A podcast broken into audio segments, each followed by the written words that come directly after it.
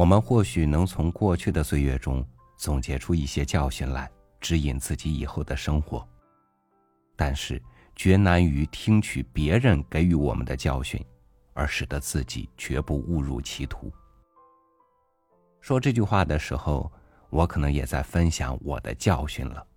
但是，如果它不同样也是你的教训，又能给你带来多少警示呢？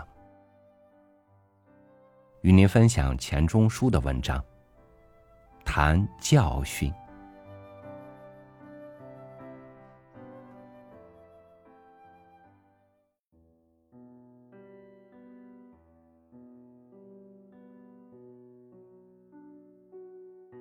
嫌脏，所以表示爱洁。因此，清洁成癖的人宁可不洗澡，而不愿借用旁人的浴具。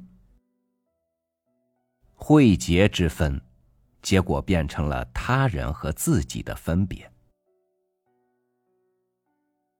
自以为干净的人，总嫌别人龌龊，甚至觉得自己就是肮脏，还比清洁的旁人好受，往往一身臭汗，满口腥味儿，还不肯借用旁人使用过的牙刷和手巾。当然。除非肯把情人出让的人，也绝不敢以手巾、牙刷供住朋友。这样看来，我们并非爱洁，不过是自爱。洁身自好那句成语，颇含有深刻的心理观察。老实说，世界上是非、善恶、邪正等等分别。有时候也不过是人我的差异，正和身体上的慧结一样。所以，假使自己要充好人，总先把世界上人说的都是坏蛋；自己要充道学，先正言厉色，说旁人如何不道学或假道学。说到此地。我们不由自主的想到《聊斋》里女鬼答复狐狸精的话：“你说我不是人，你就算的人吗？”我常奇怪，天下何以有这许多人自告奋勇来做人类的义务导师，天天发表文章教训人类？人这畜生，居然未可一概抹杀。也竟有能够舍己忘我的。我更奇怪，这有许多人教训人类，何以人类并未改善？这当然好像说，世界上有着许多挂牌的医生，人心人术，人类何以还有疾病？不过，医生虽然治病，同时也希望人害病。配了苦药水，好讨辣价钱。救人的命，正是救他自己的命。非有病人吃药，他不能吃饭。所以，有导师而人性不改善，并不足奇。人性并不能改良，而还有人来负训导的责任，那倒是极耐寻味的。反正人是不可教诲的。教训式的文章于世道人心，虽无实用，总合需要。好比我们生病，就得严医服药，尽管病未必因此治好。假使人类真个学好，无需再领教训，岂不闲煞了这许多人？于是从人生责任。说到批评家态度，写成一篇篇的露天传道式的文字，反正文章虽不值钱，纸墨也并不费钱。人生中年跟道学式的教训似乎有密切的关系。我们单就作家们观察，也看得到这个有趣的事实。有许多文人。到四十左右，忽然挑上旧事的担子，对于眼前的一切人事，无不加以咒骂纠正。像阿诺德、罗斯金、莫里斯，以及生存着的艾利厄德、莫瑞等等，就是人人知道的近代英国例子。甚至唯美的瓦尔德也临死发善心，讲社会主义。假使我们还要找例子，在自己的朋友里就看得见。这种可尊敬的转变，目的当然极纯正，为的是拯救世界、教育人类。但是纯正的目的不妨有复杂的动机。义正辞严的叫喊，有时是文学创造力衰退的掩饰，有时是对人生绝望的恼怒，有时是改变职业的试探。有时是中年人看见旁人还是少年的嫉妒，譬如中年女人，姿色减退，化妆不好，自然减少交际，甘心做正经家庭主妇，并且觉得少年女子的打扮妖形怪状，看不上眼。若男说巴尔扎克是发现四十岁女人的哥伦布。四十岁左右的男人似乎尚待发现。圣如孔子对于中年的特征也不甚了解，所以《论语·记事章》记人生三界，只说少年好色，壮年好打架，老年好利，忘了说中年好教训。当然，也有人从小就喜欢说教传道的，这不过表示他们一生下来就是中年，活到六十岁，应当庆九十或一百岁。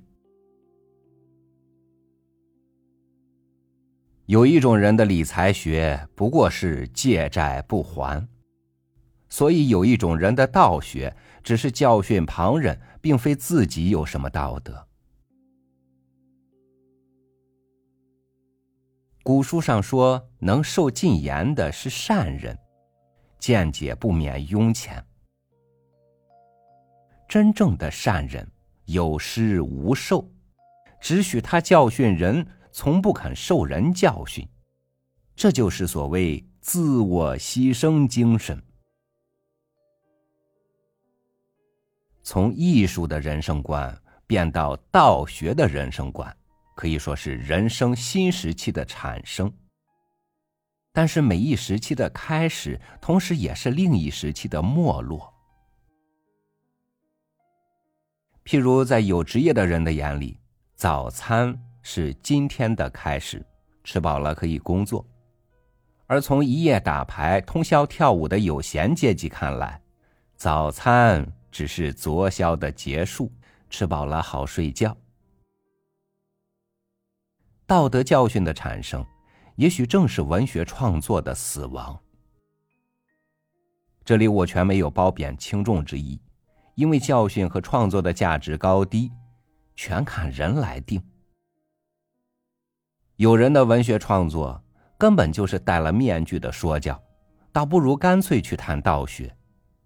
反过来说，有人的道学，能以无为有，将假充真。大可以和诗歌、小说、谣言、谎话同样算的创作。头脑简单的人也许要说，自己没有道德而教训他人，那是假道学。我们的回答是：假道学有什么不好呢？假道学比真道学更为难能可贵。自己有了道德而来教训他人。那有什么稀奇？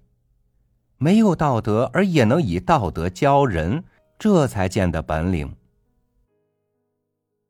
有学问能教书，不过见得有学问；没有学问而偏能教书，好比无本钱的生意，那就是艺术了。真道学家来提倡道德，只像店家来替自己的存货登广告，不免自我标榜。觉悟道德的人来讲道学，方见得大公无我，乐道人善，欲证明道德的伟大。更进一层说，真有道德的人来鼓吹道德，反而慢慢的丧失他原有的道德。拉洛斯福歌删去的格言第五八九条里说：“道学家像塞纳卡之流，并未能把教训来减少人类的罪恶，只是由教训他人而增加自己的骄傲。你觉得旁人不好，需要你的教训，你不由自主的摆起架子来。”最初你说旁人欠缺理想，慢慢的你觉得自己就是理想的人物，强迫旁人来学你。以才学教人，你并不以骄傲而丧失才学；以贫贱教人，你并不以骄傲而变成富贵。但是，道德跟骄傲是不能并立的。世界上的大罪恶、大残忍，没有比残忍更大的罪恶了。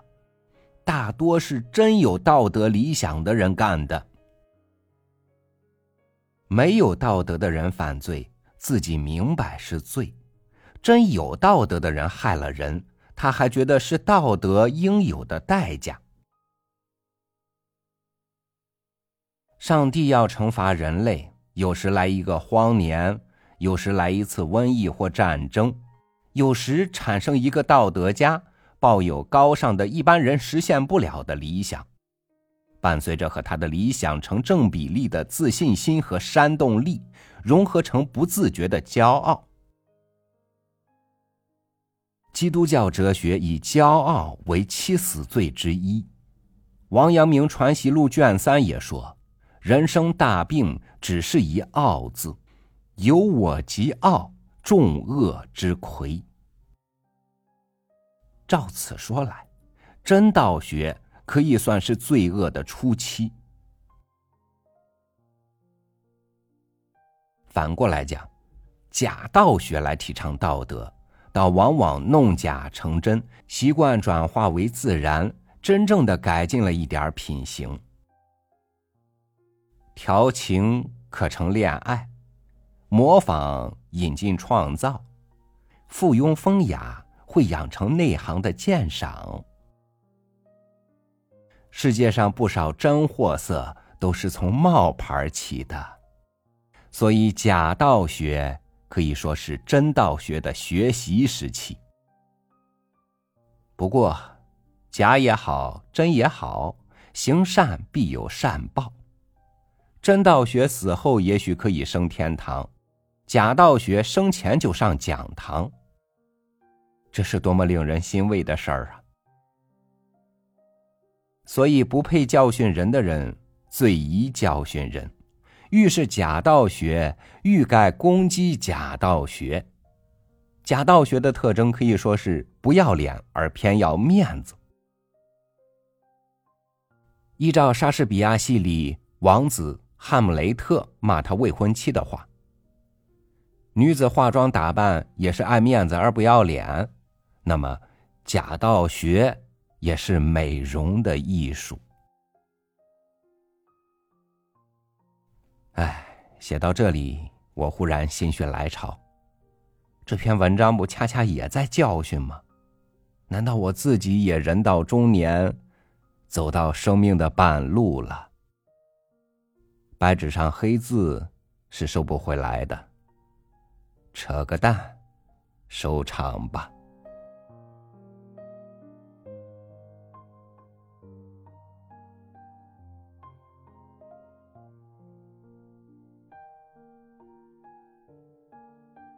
教训终究还是自己的可信，自己的教训留给自己就行了。